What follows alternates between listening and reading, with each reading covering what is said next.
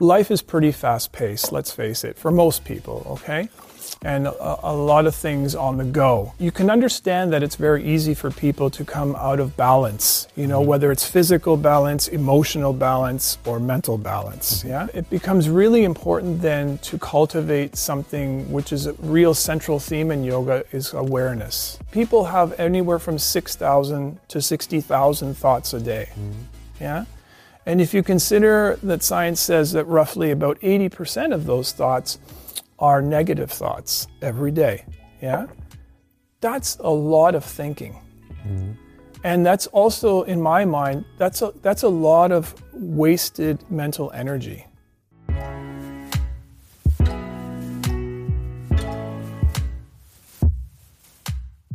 Herzlich willkommen zu meiner neuen Folge Different. Heute hatte ich das Glück, mit Eric Benevit zu sprechen. Er ist Yoga-Studiobesitzer hier aus Hamburg und Experte für Meditationstechniken. Wir haben gesprochen über die Corona-Krise, über Remote-Yoga-Kurse, aber vor allen Dingen haben wir darüber gesprochen, wie wichtig es ist, Awareness für sich selber zu schaffen, insbesondere in unserer rein digitalen, höher, schneller, weiter Welt. Hello, Eric. Hi. Thank Stefan. you for being my guest today. Yeah, my thanks podcast, for having me. Um, different. You are a founder of Peace Out Yoga in Hamburg and yes. also an expert for some yoga techniques and also meditation techniques. And yeah. I'm really looking forward to talk about all that um, um, today. And I'm very happy to have you here because you are not so uh, a typical digital native. No, not, I'm not. not really. And what, what I see and hear um, always is that uh, the topics in every podcast and media and conversation when it comes to digitalization, um, it, it always about tech technologies and business and higher, faster, further. Mm. And um, I think, especially in the Corona times where the pressure is so high, and um, that the personal or the thinking about a person and people, um, yeah, we, we talk, we don't talk so often about that. And I think it's very uh, good to, um, to, to, to talk about mindfulness and reflection and what can we do in our higher, faster, further world and Yeah. the society um, with some techniques uh, which are more than through the uh, 1,000 years old. Yeah. And um, yeah, that are our topics for today. Yeah, sure. But perhaps we can start uh, with you, who you are, where you're from, and please, Eric, tell me something about you. About me, yeah. Well, it's kind of interesting that you start off with something of, like a question like, Who am I? Uh, because the who am I is a very yogic question. it's probably the ultimate yoga question, really, who are we? Um, but, you know, living living in this life, you know, um, I think I wear many different hats. So I'm a son, I'm a brother, I'm a husband, I'm a dad, and uh, yoga teacher, if you want to call it a yoga uh, a yoga teacher or yoga guide, and uh, meditation teacher in the in the case of yoga nidra. And we also have uh, we're a studio owner. Or I'm a studio owner with my partner Ava Sasa, and uh, we have our studio in Barmbek North here in Hamburg here called Peace Out Yoga for the last uh, I think it's four years now. Yeah. Cool. And why did you um, do this step to open your own studio, be an entrepreneur? Yeah. Is it your passion? Yeah, well, I, uh, I was an entrepreneur in my life before yoga came into my life. And so maybe that some of that has stuck with me. But the decision to uh, open Peace Out Yoga for ourselves came about for a couple of reasons. One was the birth of our son, our first child, Kai. And um, I would, at that time, I was traveling more and teaching around Germany and Canada. And so I wanted to be at home more and spend more time here in Hamburg.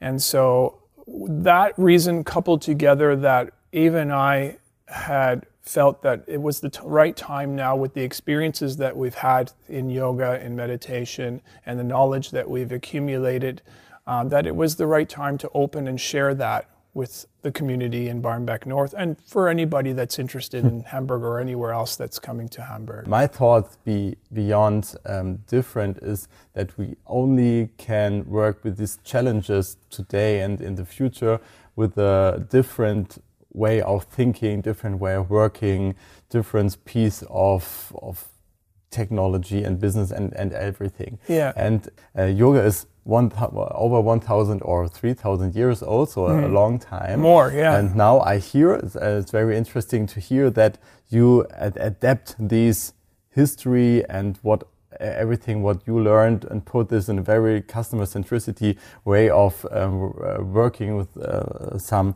little sections and, mm -hmm. and um, programs with only five minutes and so on. But what, what we can learn about the history for yeah. our daily challenges. Yeah, okay. So I think a good place to start with that is to take a look at. Um, take a look at uh, daily life in Western society right now, right? So, life is pretty fast paced, let's face it, for most people, okay? And a, a lot of things on the go. So, um, it, you can understand that it's very easy for people to come out of balance, you know, mm-hmm. whether it's physical balance, emotional balance, or mental balance. Mm-hmm. Yeah. So then it, uh, it becomes really important then to cultivate something which is a real central theme in yoga is awareness. Mm-hmm. Yeah. So often, you know, we are we are exuding our five senses to what's going on in the outside world. So let's call that the external world, right? Mm-hmm, mm-hmm. And in yoga, it teaches us um, to bring the senses back in towards ourselves. So let's call that the internal world, you know, your mind and your body, right? So awareness is a very big um, theme in, in yoga and meditation. Yeah. So if we take that awareness and then we apply it to um, yoga and meditation. And we're focusing more on bringing our awareness into the body and into the mind. Then we can take a look at how does that affect us in our body. So when we're practicing, let's say, even the body movements, which are called asana in yoga, in practicing those asanas, some wonderful things can come up, like you have a more accepting feeling for your body the way it is in whatever condition it is, right? You're not as critical of your body, for example, right? You are more in tune with your body. Because, you know, the other thing that happens in today's life, I find, is that a lot of people tend to live from the neck up mm-hmm. only, yeah? So they're very much in the head, very much in their thoughts, maybe because of the type of work they do or their life situ- situation or circumstance but um, but the, then coming back into their body uh, will help them come out of their head and out of their thoughts a little bit. So this less criticalness of the body and more acceptance of the body um, can help them maybe lead them to things like you know more mm, let's say healthy eating habits for example and that all kind of happens really naturally and almost effortlessly because you know, these things are happening on a deeper level in the mind when we're practicing yoga. The other thing that helps uh, for people in these times and also that is yoga based is breathing. Yeah. Mm-hmm. So breathing is uh, something that we don't normally think about during our day. Yeah. So, but when we take some time, just a few minutes in our day, perhaps if you have, whether it's three minutes or more, yeah, just to sit down and just allow yourself to decompress and settle into breathing and just uh, allowing yourself to breathe more from what's called diaphragmic breathing, just like mm-hmm. breathe, otherwise known as belly breathing. Mm-hmm. Yeah? And just belly breathing, because a lot of people aren't breathing optimally. Yeah? Optimal breathing to me is when you can breathe most of the time relaxed from the belly. And most people are breathing, or a lot of people are breathing from the chest up here. Yeah? And this tends to cause a little more anxiety, uh, or a little more tension, let's say. So when we can learn to breathe from the belly a little bit more, uh, a few minutes or more in the day, that helps to relax the nervous system, right? And when you can relax the nervous system and you can be a little more aware of your breathing, and when you're a little more aware of your breathing, then you can, in those stressful moments in your day, take a moment and just focus on your breathing, and then it'll start to maybe ease into more of this belly breathing and relax the nervous system. And that has a really positive effect You'd be surprised on your physical uh, body, on your mental uh, awareness, and also just allowing you to more easily maybe come into focus and be more relaxed in the center of chaos, so to speak, sometimes in our lives. Only three or four minutes breathing or concentrate on breathing. whatever time you have you know like um, often you know um, a, a student perhaps uh, in our classes might say you know can you tell me like i have a big presentation tomorrow at the work can you recommend something to do Breathing. and yeah and so the, one of the first things i recommend to them is one of the simplest things we can do is just sit down for a moment or even standing Yeah. and just draw your awareness in towards yourself and just f- focus on your breathing. And just maybe put your hand on your belly and let your breath breathe in and your belly expands and breathe out and your belly contracts right? And just let the breath come in and out. It's diaphragmatic breathing. But the most uh, valuable thing that can the, that I think that yoga and meditation can translate into the daily life of people is uh, our relationship of our, with our thoughts. Yeah. So transforming the relationship of our thoughts is a very powerful thing that can happen, especially through meditations like the one that we teach uh, most dominantly at our studio, Yoga Nidra. It's a meditation technique. It's a meditation method, yeah. It's one one of many, yeah. But it, it but I I would say a few more words on it in a moment because it's so mm-hmm. simple. But if you consider for a moment, like uh, people, according to science, yeah, people have anywhere from six thousand to sixty thousand thoughts a day, mm-hmm. yeah. And if you consider that science says that roughly about eighty percent of those thoughts are negative thoughts every day, yeah that's a lot of thinking. Mm-hmm. And that's also, in my mind, that's a, that's a lot of wasted mental energy. Yeah. So when we're practicing things like yoga, when we're practicing things like meditation, or in the, in the case of our studio, Yoga Nidra, we can take that awareness, draw it away from the external world, and just draw it in more towards our internal world and then learn to decompress and have this relationship with our thoughts where we're not always participating in our thoughts and always believing our thoughts, but being able to more observe them. Mm-hmm. Does that make sense? Yeah. Yeah, so just kind of to be able to kind of step back for a moment and learn to, I guess a good word would be to be less reactive and to be more responsive. Yeah? There's a difference between the two. And I guess an example of that, I can give you a good example. A simple example that I use in my Yoga Nidra teacher training is th- this one. You come into work in the morning and your boss approaches you. And the first thing they say is, I want to see you in my office in five minutes. Mm-hmm. That's it. Yeah?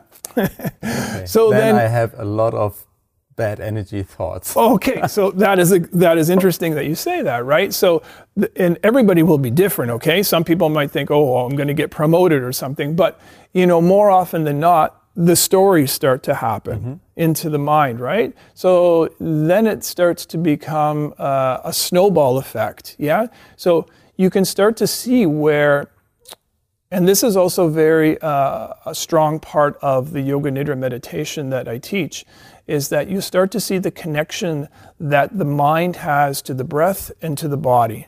Yeah, so for example, in that moment, while these stories are building up before you see your boss, um, things might happen where the mental activity, like you just said, uh, oh, they're going to give me uh, trouble about something? Did I do something wrong? Am I unworthy? You know, all these kind of negative thoughts that we talked about, these 80% of negative thoughts creeping up. And then that starts to trickle down into your breathing. So, what happens when you start to panic a little bit more, right? When you have these kind of uh, worrisome thoughts, let's say, or anxiety thoughts, the breathing starts to move from the belly up into the higher chest. Okay, it's a, Yeah. nat- natural reaction from It is. Yeah, this is a natural reaction uh, into the body. So, what's happening is essentially that your autonomic nervous system is kicking in to fight or flight or freeze response, mm-hmm. right? It's called. So now in this fight or flight or freeze response, yeah, the breathing might become a little more erratic, a little quicker, and then that that will start to affect the body. Mm-hmm. So maybe that person will start to sweat, maybe that person will start to shake, maybe that start, person may even faint, who knows in the more mm-hmm. extreme case, right? But you can see the connection that one affects the other. Mm-hmm. Could you explain me more or let us have a deep dive into Yoga Nidra, especially mm. because when I think at, um, at, meditation, for me in meditation, it's it, it, I need a, a, long time or I, I need a, a quiet place. I need more like 30 or 60 minutes. I need to practice it every day and I need two, three, five years mm. that I am good in meditation. Yeah. Is that the reality? there's no one meditation method that's suitable for everybody. Mm. Yeah, there's different meditation methods out there. And so because we all have different personalities, we all have different life circumstances, we all have different uh, past life situations or experiences that we've had, and that it's all going to manifest into uh, affecting what kind of method of meditation might suit us. So, for a, a, really simple example of that, might be you know somebody that has very tight hips, yeah. Uh, may not enjoy, or I don't want to say enjoy, but may not uh, lean more towards a, a seated meditation style in the beginning. It's possible to do, and I'm not saying don't do it, but another choice could be would be something like yoga nidra where you're lying down, which is much easier on the hips. Mm-hmm. Yeah. So um, that's the first thing I, I, I, would clarify. But going into yoga nidra now, mm-hmm. I would say that yoga nidra is um, is a very simple practice um, because you're lying down and because you're guided by another voice and mm-hmm. another person. Yeah. And in this lying down, Yoga Nidra is, it has two different meanings. So, Yoga Nidra is the name of the practice, mm-hmm. but Yoga Nidra is also the state of where you come into complete non doing. Mm-hmm. Yeah? And so, this goes beyond the mind. Mm-hmm. Yeah? And so, in the practice of Yoga Nidra, um, we're basically using a culmination of techniques. Yeah? And some of these techniques are based out of ancient yoga, yeah, like tantric yoga, for mm-hmm. example, and uh, which has nothing to do with the sexual side of that, yeah, and and also more Western uh, science techniques for relaxation, for example, autogenics training, mm-hmm. yeah, or uh, you know other kinds of rela- body relaxation techniques. So what happens is the student is gently guided into these um, stages, through the stages. And in the style that I've learned, there's eight stages. And that student is guided gently from using these body relaxation techniques to draw your awareness and your attention more into your body. Yeah. And then you're taken through, um, you know, things like what's called a body scan or a rotation of consciousness to further relax the body and also to open more these neural pathways between the body parts and your brain. Yeah, and that is very relaxing and releasing t- uh, physical tension in the body. And then the student might be guided into um, breath awareness. Yeah, so these are not uh, necessarily breath control techniques like pranayama in yoga. These are just noticing your natural breath. Yeah, so it's it's teaching the student to observe the breath more, mm-hmm. right? And so that's also a very powerful uh, method um, during the Yoga Nidra practice. And then combine that with something called experiencing of opposites. And experiencing of opposites can use sensations like heavy, light, warm, mm-hmm. cold, or can go into with more experience using the opposite emotions. Yeah? And the, one of the points of that is to help us and to help the mind um, drop out a little bit so that, you know, we're, when we're thinking of one thing warm, after time, you know certain amount of time few minutes few moments few seconds the mind will get bored and yeah. start to automatically go to its polar opposite okay. and so we're starting to cancel out the dualities mm-hmm. that we all have in our minds mm-hmm. right so the mind j- basically drops out yeah and so this is very freeing yeah and then once that happens then a visualization or a journey is presented yeah? And then that culminates into the Yoga Nidra practice. And the Yoga Nidra practice is really based uh, on natural sleep because it takes you through the same pattern of brain waves as mm-hmm. natural mm-hmm. sleep. Mm-hmm. However, it does it uh, in a shorter amount of time. And that's why uh, uh often you'll hear students coming out of Yoga Nidra that say, Wow, I really feel refreshed, awake, re energized. Yeah. Other students might come out of it feeling, I feel very calm. I feel very grounded. Mm-hmm. You know, everybody has their own experience, but that's a that's a one that I hear a lot. Mm-hmm. Yeah. Because generally speaking, excuse me, generally speaking, stu- uh, there I don't I haven't seen any specific science behind this uh, to back it up, but there is this saying in Yoga Nidra world that 45 minutes of Yoga Nidra practice is about the same as three hours of regular sleep. I have two questions. Uh, did you teach this um, Yoga Nidra meditation um, method also for, uh, for, other people? And um, I think this is the first question. And uh, the and the second one is. Um, before Corona, did you offer the meditation technique only in your studios uh, or also online. But when I think to my life, okay, it's interesting when I work together or use this method, uh, Yoga Nidra, and I, uh, with a little bit more practice, and when I uh, do that more often, I can. Um, yeah, I have the same effect like three hours sleep. I think, or great performance boost uh, for me. Yeah. Um, but we got to keep in mind that it's not a substitute for your regular sleep. Yeah. Okay. Okay. So I, so I have to sleep. Uh, you still need your seven to nine hours a night. If, hours, yeah. Okay. And then yoga nidra is a complement to that. It's not a substitute for that. okay. Good. Good to know. Yeah. Um, so um, con concrete. Um, concrete. I can uh, use your um, your, your YouTube channel and I start um, uh, have a meditation um, episode from around 30, 40 minutes or how um, long is that? Well, yeah, it, that's, uh, you know, just like in other methods of meditation, Yoga Nidra can be accommodated from as little, I would say, as 10 minutes Okay. Yeah, uh, up to 45 minutes. I don't usually teach yoga nidras personally. You know, it varies from teacher to teacher, but I don't teach it more than 45, 50 minutes at the most. Yeah. yeah? Okay. Um, just because for the students that I have who, t- who practice yoga nidra in the studio or online, not that they're lying too long on their back. Yeah. Is it better to, for a beginner to start with a short or with a long? Yeah, I would recommend like starting with a shorter. Like um, actually, um, I believe with your podcast, um, uh, there is a 12 minute yoga nidra that I mm-hmm. yeah. would offer the, stu- uh, the your your viewers um, that they can try if they would like, and that's just 12 minutes, and that has all the eight stages uh, within it, and um, yeah, so even if you find that there's nothing wrong with, even if you find that if you're doing a 12 minute or let's say 15 minute yoga nidra practice and you're a complete beginner, is you can just do parts of it, you know? You, you turn it on,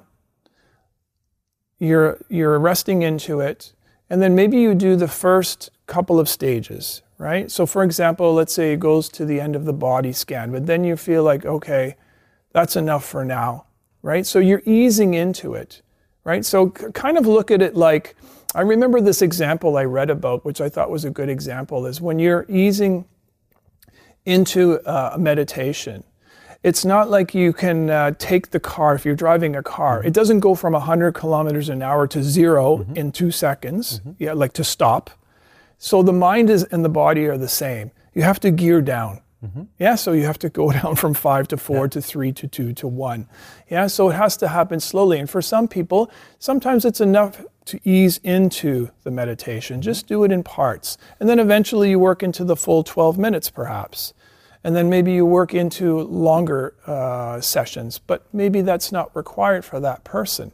Mm-hmm. You know, it's really also too about you know let the let the process happen naturally, and also what is your intention in practicing meditation? Is it just is it to revitalize yourself, to energize yourself, mm-hmm. is it to ground or to clear your mind, or to release emotional and physical stresses? You know, all of these things can happen, but how much time you want to devote into it is up to you. Mm.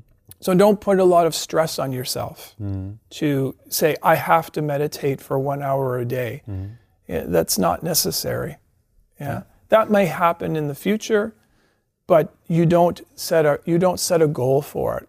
Yeah. Because, you know, if we start to set a goal for our meditation practice and say, oh, by this day, I want to be able to meditate 60 minutes, what's going to happen if you don't get to that goal? You know, how mm-hmm. does it make you feel? Mm-hmm.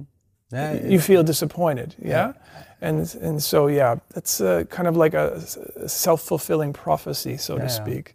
I totally agree. I think this is the problem, or one of the problems in the higher, faster, further society where we lived in, that we or maybe it's it's uh, it's my it, it's how I think and work. I will plan the whole day. Okay, starting at 5:30, wake up, do some sports, um, working on my first business task. Uh, after that, breakfast and working and lunch and da da da da da. Yeah. So and and when I don't and and now I will put this meditation 30 minutes into that okay, yeah. and, it doesn't work, then I'm frustrated. Absolutely. Right. I can understand that. Yeah. So it, it's interesting that you say, okay, awareness, mindfulness, be relaxed, put it in or not, make it short or long. And um, yeah, it's interesting. It, it motivates me to yeah. start with that. You know, you're talking about everybody has their to do list more or less, right? But think about what that word is do, to do, mm-hmm. right? So pretty much, I would say that Western society is doers. Yeah, mm-hmm. and we think that in order to get somewhere or in order to feel better, we have to do something, mm-hmm. right? Mm-hmm. So the, it's actually you have to kind of flip that around. Uh, and when it comes, I find to meditation and also to yoga nidra specifically, right? It's about doing less. It's about actually doing nothing.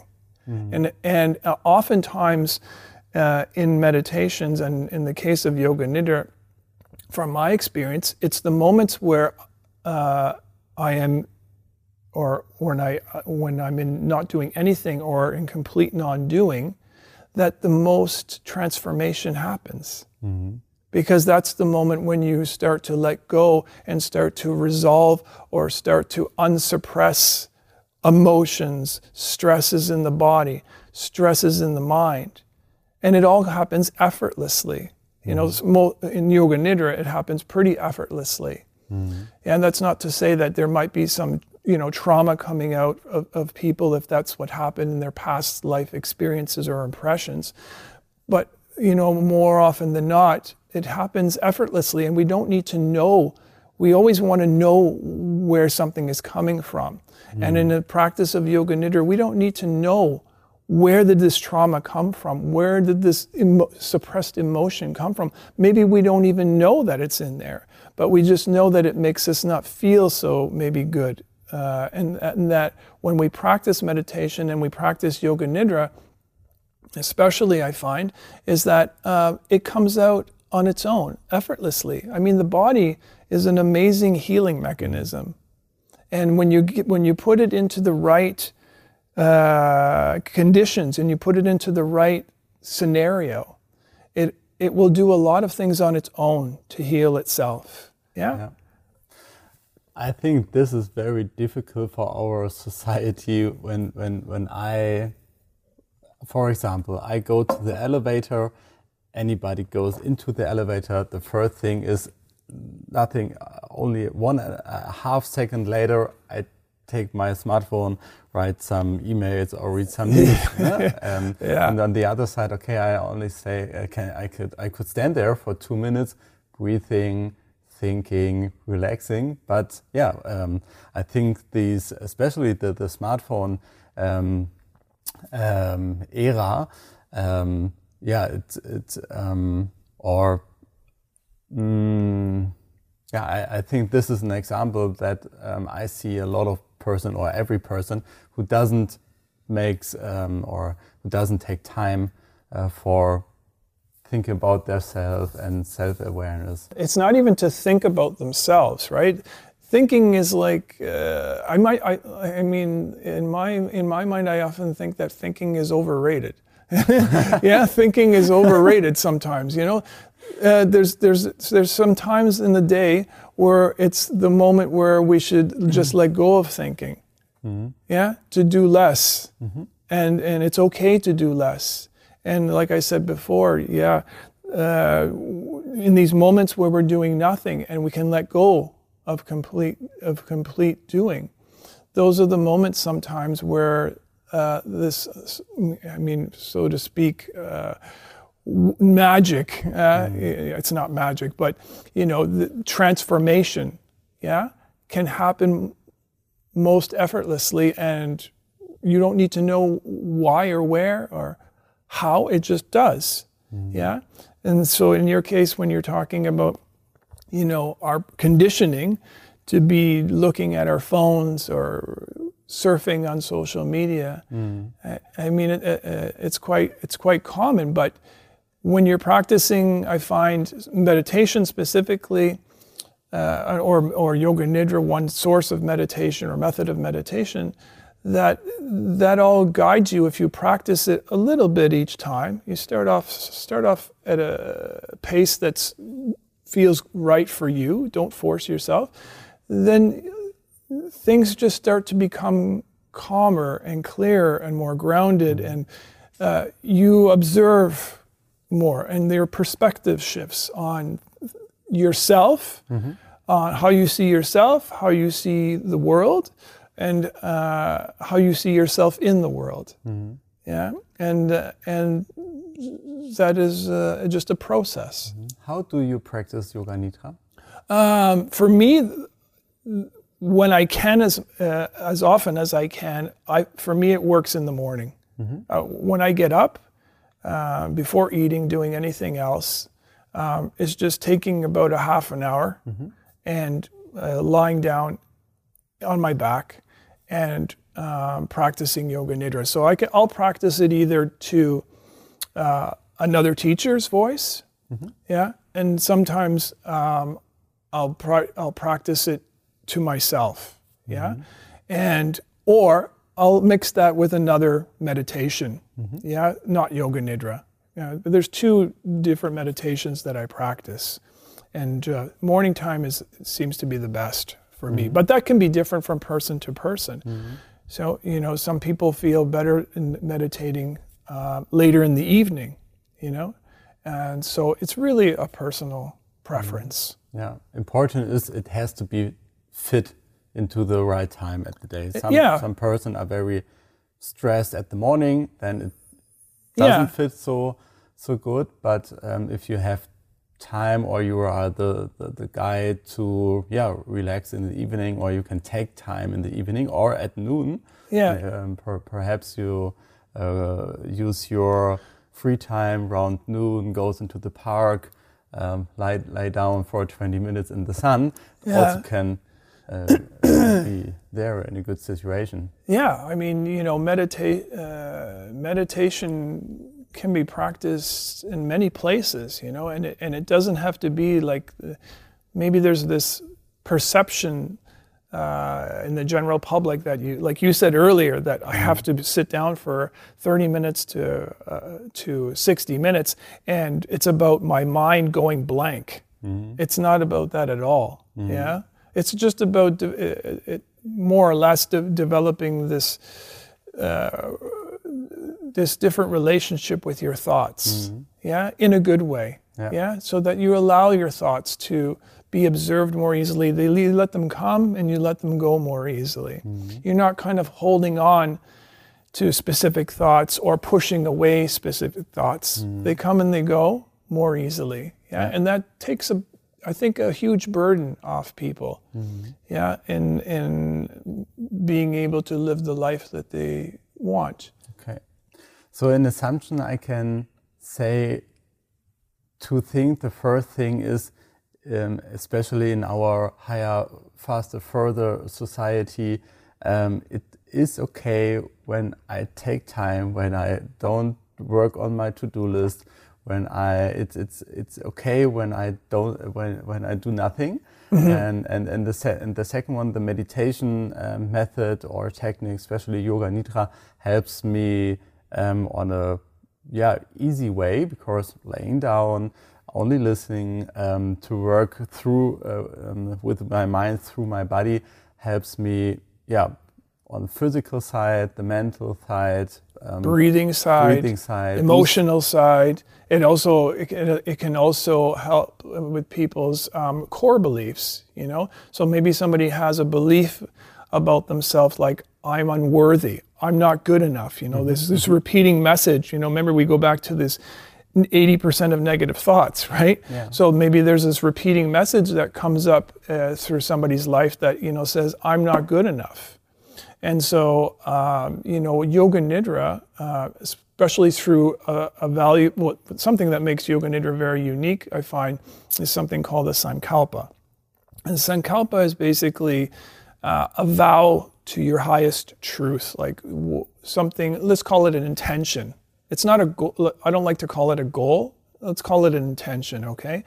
And so this intention is planted at the beginning and then at the end of the yoga nidra. So at the end of the, yo- at the yoga nidra, when you are, let's call it most decompressed physically, uh, you know, mentally, yeah, open, empty, more clear, uh, resting deeply in deeper brain waves, delta, theta, then it becomes easier to plant this seed into your subconscious mind.